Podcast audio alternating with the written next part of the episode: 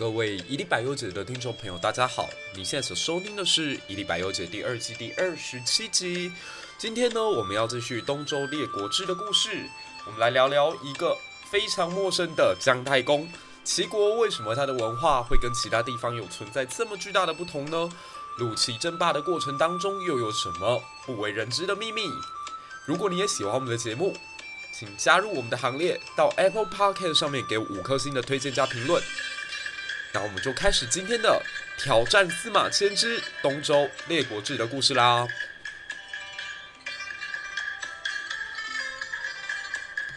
先跟大家来报告几个好消息：这几天在我们全国上下一起努力，待在家里耍宅，然后用最简单的方法做国家。目前看起来呢，还算蛮有效果的，因为这几天的疫情病例都已经下降到两三百左右，相信我们大家可以有机会在六月中甚至七月初的时候就解禁。啊，我其实可能比起所有的听众朋友都还要来的更加低潮忧郁哦，因为我真的是一个非常喜欢 outdoor 的人，我所有的。运动啊，休闲啊，或者是排解压力的方法，都是要出门晒太阳。虽然晒到自己可能很黑，可能还晒伤，但是我觉得我太喜欢山林了。没有山林、海边、溪流的生活，非常的单调，非常的无趣。但是为了我们继续抗疫努力哦，继续在待在家里，在六月下着雨的天气，我们就一起来说说故事，讲讲历史吧。那上一期呢，我们讲到了魏国乱七八糟的乱伦故事。今天我们就要来讲，在上一期当中隐隐约约一直出现的一个大佬，他不断的透过婚姻啊，已经开始染指中原各国，而且政治的势力也逐渐在东海之滨庞大起来。没错，这个国家就是齐国。那要讲齐国，还是得从他的建国者说起。那他的建国者呢，是姜太公。如果大家看过《封神演义》，或者是读过呃《吕氏春秋》或者是《史记》，大概都会对姜太公有点印象。因为这个老人家，呃，他在找到自己被重用之前呢，他有一套非常独特的打造自己出名的方法，就是他跑去渭水河边啊，拿起鱼竿，然后呢，鱼钩离水三尺，他告诉大家，嗯，我只。等待一个人，愿者上钩。那这个动作呢，当然就吸引到当时的西伯，也就是周朝的开国始祖文王的注意。用我们现在的话来讲，这个人算是还蛮会炒作自己的网红哦。可我今天想要讲的是姜太公比较不为人知的一面，因为我们平常在看。呃，这些神话小说也好啊，或者是看动漫也好，都觉得姜太公好像是一个比较温和的老人，但其实不是哦。如果我们把周朝这个国家建国过程当中曾经贡献过自己力力量的人们呢，把它称为周朝的建国者联盟的话，或者用美国的概念，美国他们其实不讲所谓国父，诶，他们是讲国父们。就是如果你去看英文单字当中讲到，呃，富兰克林啊、罗斯福啊、杰弗逊啊，甚至约翰亚当斯啊，其实他用的那个字叫 Founding Fathers。Founding Fathers 就是指说，这个国家的建立者呢，不是只有一个人哦，是一群。那当然，其实如果用这个概念套在中华民国身上，其实也一体适用。例如，我们在在讲中华民国建国的过程当中，有哪些人曾经贡献过自己的鲜血、生命、热情以及力量跟理想呢？其实当然不止孙中山一个人啊，在我心中，其实汪精卫啊、陶成章啊、章太炎啊这些人，应该也都算是呃中华民国的 Founding Fathers 吧。那周王朝也是，周王能够建构自己一个长达国祚绵绵达八百年的这样的一个统治哦，其实不是只靠周文王、周武王两代人的努力，嗯，周公姬旦其实贡献也非常的巨大，少公或者是姜太公也都是其中我觉得不可或缺的一部分。而这边有一个特别有意思的地方，在于我们都知道说，周文王时代他虽然打下了周朝强大的基础，但是其实他最多最多就是把大义商附近的一些诸侯国给收到自己的羽翼当中，强化了自身对于周边国家的影响力，但没有真的去打朝歌，没有真的去打帝辛，没有去打纣王。那一直到周武王的时候才决定这么做。那当然，站在我们一个后见之明的角度来看，都觉得当时商王朝主力部队都在东边啊。那西周又这么得民心，又在孟津会了八百诸侯，牧野之战又打得如此顺利，所以应该当初周武王出兵的时候没有犹豫吧？哎，没有这么简单，就好像是我们现在看到，呃，台积电已经涨到五百九十几块了，然后会觉得，哎呀，如果去年啊我在两百多块或更便宜的时候买它的话，我现在也大富翁，我现在也已经财富自由了。可是，我觉得活在历史大潮当中的大家，其实应该深深都有一种感受。没有人有真正的先见之明，纵使有，那也是极为少数。纵使有，他在做决策的时候，也一定是多过做过多番的兵推跟考量的。所以周武王出兵之前，其实他也没有什么必胜的把握。所以这个时候，他就用起了我觉得算是最传统的一个做法吧，就是占卜。OK，我觉得这段也很有趣哦，就是。呃，其实当时周武王进行占卜的时候啊，他把那个龟甲兽骨拿来，然后呢，用烈火在龟甲上面烤，结果考出来是一个不吉利的象征。然后就在大家面面相觑的时候嘞，有一个人居然勇敢地打破这个僵局。嘿，没错，就是我们齐国的开山始祖姜太公。姜太公他立刻冲到前面去，然后把龟甲摔到地上哦，然后就跟这个周武王说：“枯骨死草，何之而凶？你怎么可以因为这些已经枯亡的东西，这些已经死掉的龟甲，然后就来判断事情到底是吉利还是不吉利呢？”所以其实这里他是要激励周武王，你就勇敢的去做这个决策吧。其实这一幕一直让我想到玄武门事变。就我们现在在看，都觉得唐太宗李世民当下应该很清楚，就是要干掉自己的哥哥跟弟弟，然后挟持自己的父亲登上这个太子宝座，听起来就是一气呵成，很简单的事情啊。可大家知道吗？其实李世民在宣武门之夜，也就是六月四号，哎呀，天哪，这对中国人来说还真是一个非常非常刺激的一个日子哦。对，六月四号，什么什么门之变，这样。那。在六月四号的这天晚上，其实李世民他是找了底下一群幕僚，包括房玄龄、杜如晦、尉迟敬德这些人过来商量，就是说我们到底下一步该怎么做，然后也准备要进行占卜。然后有一个人就跟姜太公一样哦，就直接冲进来，然后把那个占卜的用具呢直接丢到地上去。然后当时那个人叫张公瑾，张公瑾就是告诉他说，其实。我们占卜是为了决定犹豫的事情，可今天这件事情还有什么好犹豫的？该做就要去做啊！诶，我觉得这一段其实还蛮有启发意味的，也就是很多时候我们都会想东想西，但是往往最可怕的东西就是恐惧本身，所以往往就需要有一个莽夫或者一个。带你做出破釜沉舟决定的人出现，哎，各位有没有突然间听到这里，觉得姜太公跟我们印象当中那个老谋深算啊，然后特别谨慎小心的印象有很大的不同呢？那我觉得姜太公的故事也蛮励志的啦。他其实原本是一个落魄的贵族，只是这个落魄贵族的身份，我觉得水分有点高。那如果你从实际上来看的话，它是一个治水的工程。之后，他的祖先曾经帮助大禹治理了黄河。那后来他又用鱼钩离水三尺的方法吸引到西伯机枪。可是他其实当时已经六七十岁了，所以你可以从这里就感觉得到，这家伙真的是一个蛮不按牌理出牌的老人家。那他本身善用奇计，大家如果现在看到市面上还流行一套兵书叫《六韬》，传说就是他写的。他认为说战争是一种看不见道的事情，可以来决定成败的，它不全然由人来决定。那战争指挥者的道德性也会决定成败。诶，什么意思呢？用我们现在民主国家的角度来讲哦，就是往往一个政治人物他做的事情到底对还是错，可能跟他当时的民意基础跟民意支持度有比较大的相关。有的时候他做这件事情，在他民意高的时候，那会得到大家的支持，甚至大家会对他一面好评。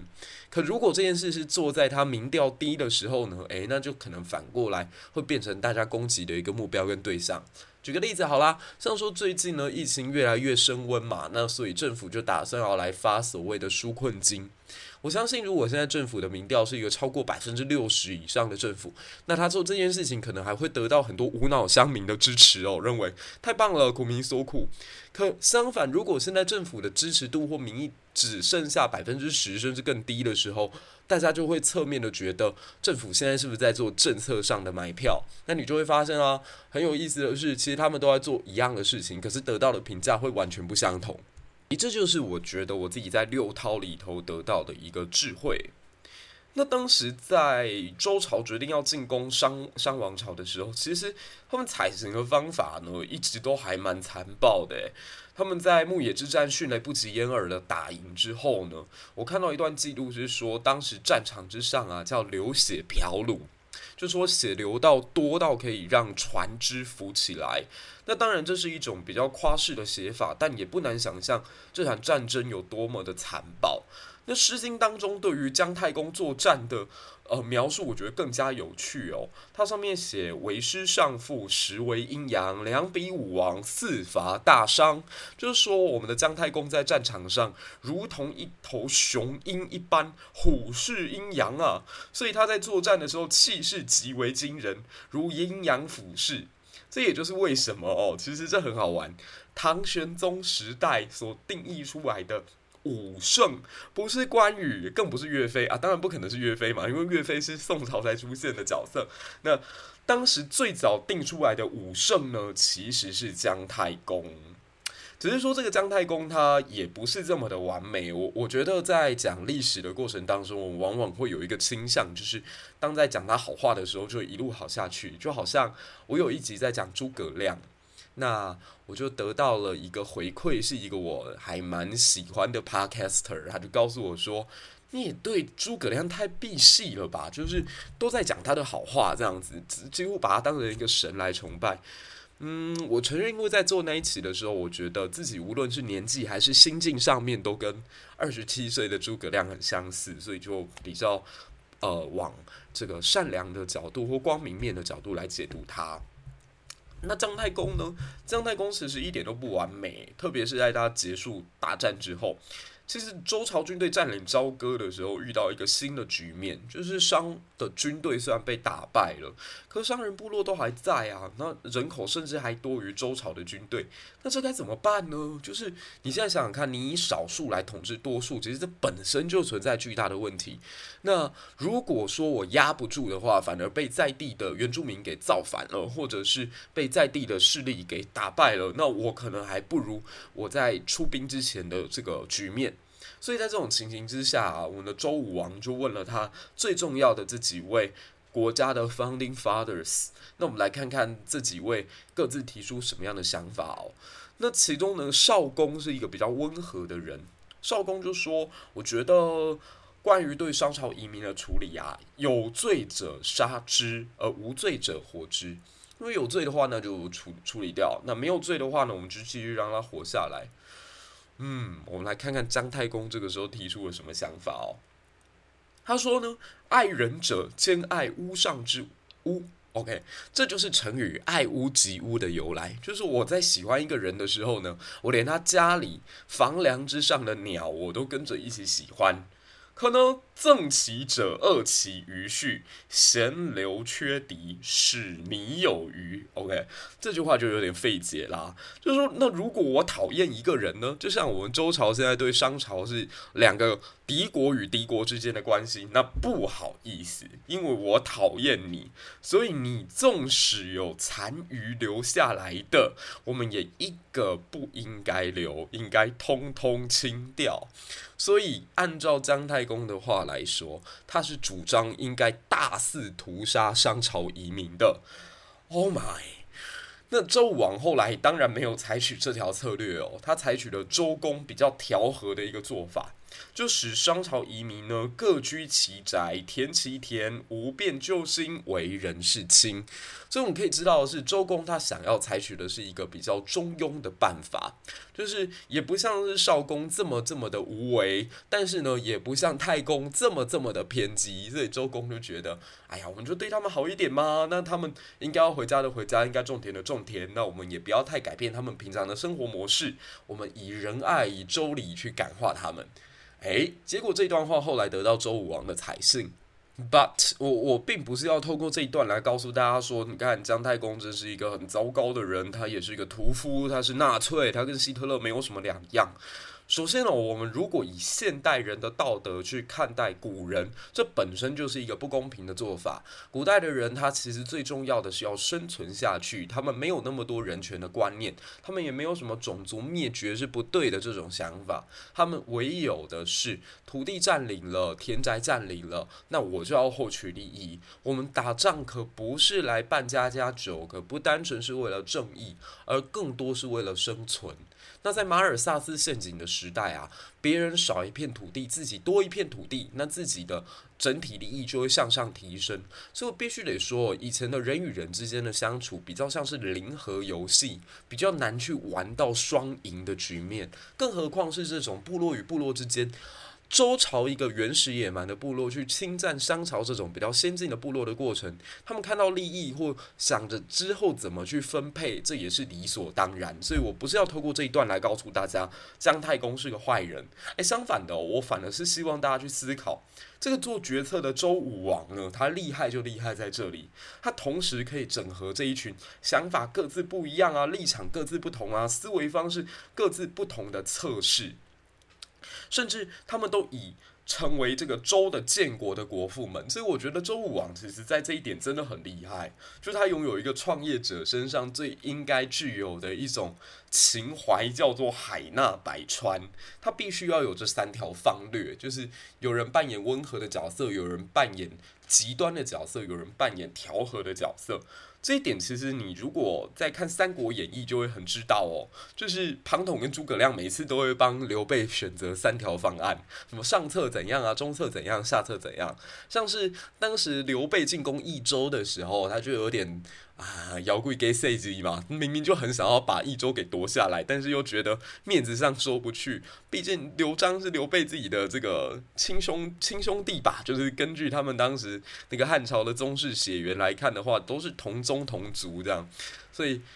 庞统就说：“上策就是你现在发动奇袭，然后一口气把成都夺下来啊。中策呢，就是拿下涪陵，然后杀掉杨怀跟高沛，继续驻守在这里观看风向。下策嘞，就是你现在带兵赶快跑回荆州去。那其实你会发现，上中下三策都是为了刘备好啊。其实没有什么真正的不好与呃。”坏心的决策，我觉得都是当时的一个选择而已。那这个时候，我们也可以看得到，像姜太公这种有威狠气质的人呐、啊，就比较适合把他安排到剽悍民风的地方去。诶，所以周武王放眼了一下华北地区，他就看到有一个地点哦，叫做营丘。那营丘其实这边是属于古代东夷势力的范围。也就是东方夷人势力特别强大的地方。当年商王朝的最后一个国君帝辛就是想要攻打这里。那后来呢，军队虽然有打平东夷，但是自己也被灭亡了嘛。所以这个时候想来想去呢，谁能够去处理商朝的移民问题，又可以同时处理东夷的问题呢？诶，刚刚呢提出策略最为凶狠的姜太公就成为了他的首选。可是这边我在看《史记》的时候也觉得很好玩，就是说姜太公他在前往营丘的过程当中有一点悻悻然，就是要去不去的。那我我在猜啦，他内心应该不是特别的满意。你现在想想看哦，我在周原之上辅佐了你的父亲，然后现在打下整个中原最高于之地、最富庶的地方，诶，就好像我现在帮助了某一个政党选到了台北市长，我应该要照理讲就是要进军天龙国，成为媒体新宠儿。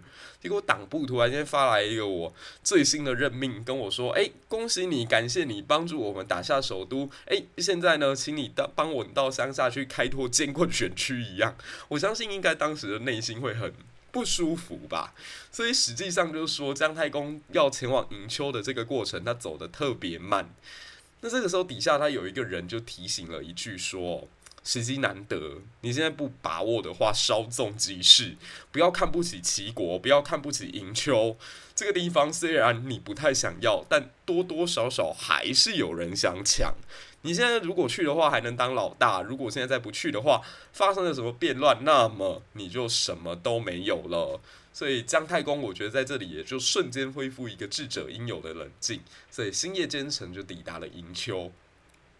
哎，不过必须得讲哦，他这这一早的，因为他到营丘之后就发现，真的哈、当地的夷人开始要来跟他抢了，来夷部落呢开始也入侵这个地方，跟姜太公争抢营丘这片土地。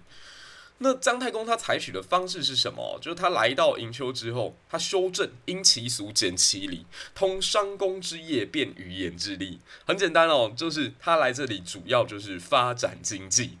他不去搞太复杂的法律，他也不太强调周朝所谓的礼这件事情，反而是简简单单的告诉大家说：“哎，我来就有一个目的哦，就是想办法让大家发财。所以呢，我们主要呢就是去经营这个内地没有办法做的海盐的生意。”哦，这里的内地没有任何政治的含义哦，完全是地理上面的名词。因为当时的中国要取得盐巴的方法，就只有靠跟东边的夷人，甚至到大海去取。那这个过程当中，当然盐的价格就会往上涨。所以盐一直以来都是中国非常重要的一个物资。大家如果读过汉武帝时代，他去搞专卖制度的时候呢，就特别把盐、铁、酒三样东西收归政府公管。国家拥有，所以这个时候姜太公来到了营丘，就开始主要以这几样产业去进行发展。诶，果然这让齐国慢慢的强大起来。你现在想想看哦，法律上面比较轻松，主要又是以发财为主，那么不就非常非常适合当地的原住民或老百姓来依附吗？所以这个时候，齐国慢慢就变成了大国。比较有意思的是，这条霸主之路的由来，却是因为它的弱小。你现在想想看，东海之滨呢，夷人所居啊，民风剽悍呢，甚至农耕条件远远不如原本的周原。我相信啦，不止太公本人，最早跟太公一起来的这群幕僚啊，或这群移民啊，一定也常常在想，我到底是为了什么？我到底是？这么努力要干嘛？我们帮助姜太公，我们帮助周武王，结果打赢牧野之战，我们反而还被流放边疆。OK，所以其实我我我觉得姜太公在这里也表现出一个很人性的一面哦，就是当时呢，听说这个地方有两个贤士，一个叫黄菊，一个叫华氏。那黄菊、华氏呢，这两个家伙的贤名远播啊，就远近所有人都知道他们是人才。所以姜太公呢也礼贤下士的去请他，而且一口气请了三次。哇，我这就是整个西周版本的三顾茅庐啊！只是这次的结局比较不一样一点哦。就这两位贤士呢，完全不给姜太公面子，他们认为天子不应该朝拜诸侯，也没什么了不起的，所以都不出来。那姜太公后来就选择把他们给杀了。OK。哦，这段史载是姜太公三请不得，所以就把他们诛杀。结果周公听到这件事情之后，非常的生气，就责问姜太公说：“你怎么会这么做？”这样，然后姜太公用了一篇非常长的文章去回了周公旦哦。啊，这边我基本上把它整理一下重点，重点就只有两条。第一个，这些人没有用，空有大名，没有治国之才，只有嘴炮的能力，留他干嘛？二没有忠，对国家不忠，空谈泛论而高扬发表自己的想法，好像很厉害，一如网络酸民，但对国何用呢？那既然如此，又不能用，又没有忠，那留着干嘛？所以他就把他杀掉了。我现在看到这一段的时候，我觉得啦，呃，姜太公其实某种程度也是在对周公发表自己的不满。因为大家别忘了，姜太公之所以会被放到营丘来，诶，跟周公也存在着一定程度的关联。所以后世虽然都说齐鲁文化，齐鲁文化，可是其实齐国跟鲁国差别是很大的哦。鲁国它就很讲究呃周朝的那一套君臣啊，然后辈分啊，然后礼貌啊，尊亲啊。可齐国就比较没有，齐国就是一个比较自由奔放的国家。如果要我打一个不太恰当的比喻哦，有点像英国跟美国的关系。就是鲁国比较像英国，它还有旧贵族的势力存在；然后齐国比较像美国，呃，讲究工商啊，然后讲究个人的能力。可是呢，这件事情也是我们好几期以前的节目就有提过，叫做资源的诅咒。有的时候，那些占领高于之地的国家哦，其实它的天然条件越好，反而发展不起来。我们现在在看全世界，大概也有这样的一种感觉，就是盛产石油的中东国家，其实人均 GDP 反而都不怎么样。相反的，天然资源超级匮乏的亚洲四小龙啊，或者是日本也好，诶，我们都发展的还行。所以你不得不讲哦，有的时候上天对一个人太好，到底是真的对他好呢，还是给他一个资源的诅咒呢？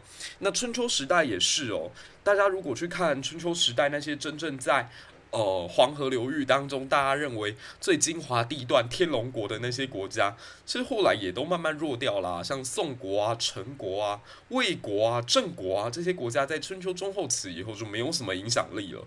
相反，春秋甚至到战国时代，那些大强国，什么晋国啊、秦国啊、楚国、齐国。没有半个在核心地区，诶，通通都是在边缘。他们长期都在边患威胁之下，像是秦国整天都在打西戎嘛，晋国每天都要跟北方的北狄去进行作战，楚国就更不用讲啦，它南边有百越，然后东边的这个吴国跟越国也常常在侵扰它。齐国更是喽，齐国其实它崛起的过程当中，你会发现它的北边也常常会有什么孤竹国入侵啊，或者是这个所谓古代的敌人也会入侵，楚国也会打它。所以大家有没有发现，长期在边患威胁、有亡国感的这些国家，方能成长，方能强大？这也无怪乎啊，其实最后这些人都成为了下个阶段的胜利者。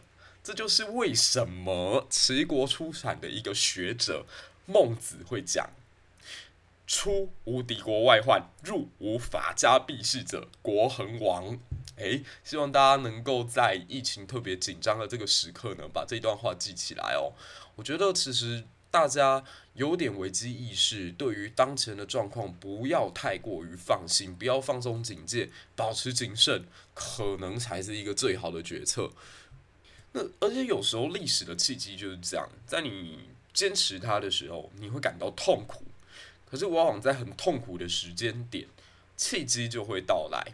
我们就继续看姜太公来到这里的两年之后，两年之后呢，在边境之上的齐国得到了一个消息，强盛的齐国找到了一个舞台可以发挥自己的实力。没错，这就是三监之乱。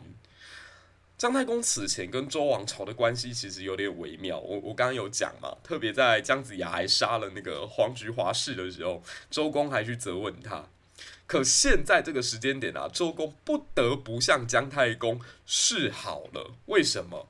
因为夹在齐跟周之间那个最重要的管国、蔡国、霍国，居然跟五更的商朝移民联合起来造反。所谓三监之乱呢，你可以这样子把它呃视作天下三分的状况之下，周占一分，三监占一分，而齐国占一分。所以突然间在这个天平之上决定最终胜负的将会是齐国。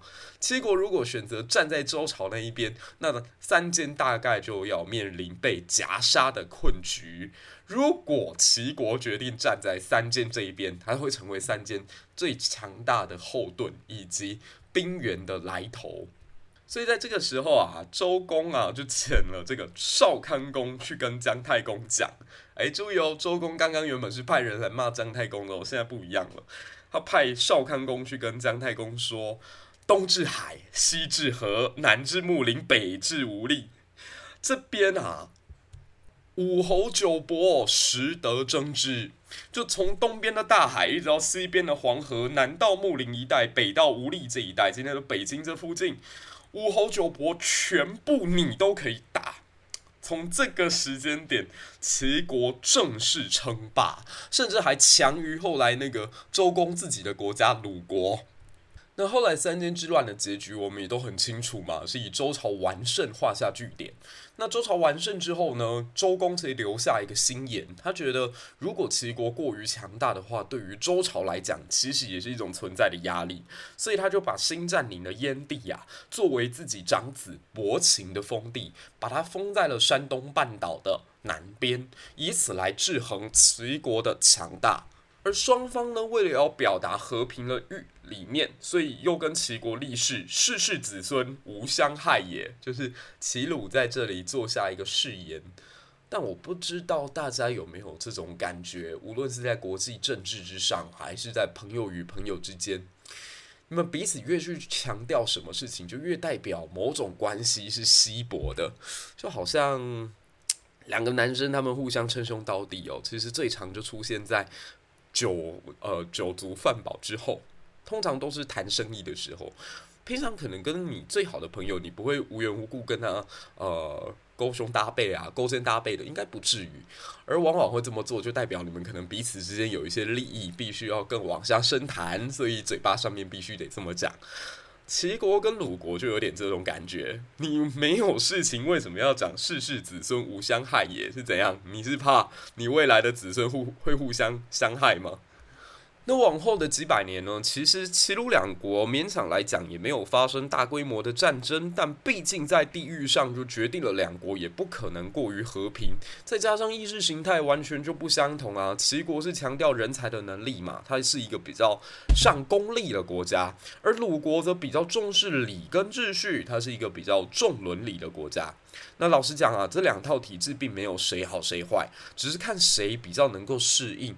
变化的来临，那这大家都很清楚啊。当然是上功利的那个国家，可能在最后呃变动时代到来的时候，它比较容易脱颖而出。那到了周康王时代啊，齐丁公吕吉呢，成为获得珍宝的天下四大诸侯之一。他跟魏国啊，然后鲁国啊，还有这个呃少公的后代吧，我印象当中应该是这四位获得了周康王的封赏。不过大家要记得哦，还是我刚刚讲那句话，当彼此的关系开始出现微妙变化的时候，有的时候呢，反而要透过这些仪式性来巩固彼此之间脆弱的关系。像周王其实跟齐国之间也没有一直很平静，就在他封呃周康王封他为四大诸侯之后的几十年，古古本的《竹书纪年》里头就记载一个这样的故事。说当时有一个晋国的国君跑去跟周王周夷王面前去打了一个小报告，说齐国的哀公正打算要举兵来做不轨之事。那齐哀公后来到底有没有做什么不轨之事？有没有想造反呢？呃，不知道。当然，后来有人考古发现，山东这一带的确在西周年间有一座城市，它是一个非常军事的呃组织。那里头呢，存放大量的军粮，甚至有放武器铠甲的地方。再再显示齐国好像有一个巨大的军事行动，但最终因为不了了之，所以我们也不晓得这个建筑跟齐哀公之间存在着什么关联。总而言之啊，齐哀公后来就被周朝的天子周夷王给逮捕到了镐京。那到了镐京之后呢，周夷王在盛怒之下处死了齐哀公，而且采取的这个方法真的超级惨无人道的，叫做烹杀。什么是烹杀呢？就是活活的把他煮死。那在历史上，其实被煮死的人好像也不少哦，像是李齿、李石奇啊，或者是刘邦他的父亲，曾经一度被项羽逮捕嘛。那项羽抓到了刘邦父亲的时候，也一度想要把他给烹杀掉。只是说刘邦这个人够流氓，他就直接呛项羽说：“哇，我曾经跟你结拜过兄弟耶，你的父亲就是我的父亲，我的父亲就是你的父亲，所以如果你真的杀了我们的父亲，记得分我一杯羹。”那齐哀公大概是我现在有印象，在历史当中第一个被烹杀的一个，算是受害者吧。那这也证明说，西周当时的权力很大哦，天子可以影响的事情很多，他甚至可以影响到封国内部的大夫，就是里头的官员啊，人事任免权都掌握在王室这一边。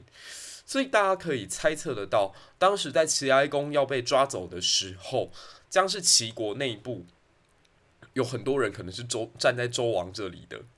但是我我我这边也要提醒大家，你你在拥有权力的时候，千万不要滥用啊！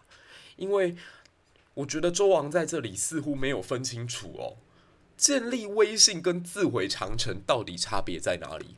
我我觉得这里要给所有拥有权力的朋友去思考这个问题。就是我们常常会觉得说，诶，我把某一个人训斥一顿啊，或当众羞辱某一个人啊，是要建立我的威信。可你同时会不会也摧毁掉这个人对你的信任呢？人都是互相，人都是彼此的。就是我，我觉得这个人世间隐隐然存在着作用力与反作用力哦。那至少，我觉得周王在烹煮自己建国四柱的齐哀公的时候，他没有去思考到这一点。而他这个举动并没有带给他的继承人更稳定的江山，因为如果大家有兴趣的话，可以去查查周夷王的接班人叫周厉王。周厉王大概也继承了父亲这种很严厉的作风。所以他在上台之后，就不准老百姓去讨论他的施政成败，甚至把山林渔泽通通收归王室所有，经济全部垄断。那甚至产生一句成语哦，就是当时呢有一位大臣就讲啊，现在的国君啊，防民之口胜于防川，但不可以这样啊，人民他要去发表自己的言论，有自己的想法，对政府有所批评。这是应该的，这是理所当然的。你身为执政者，如果没有这样的雅量接受别人的声音，那么就会导致更加严重的后果。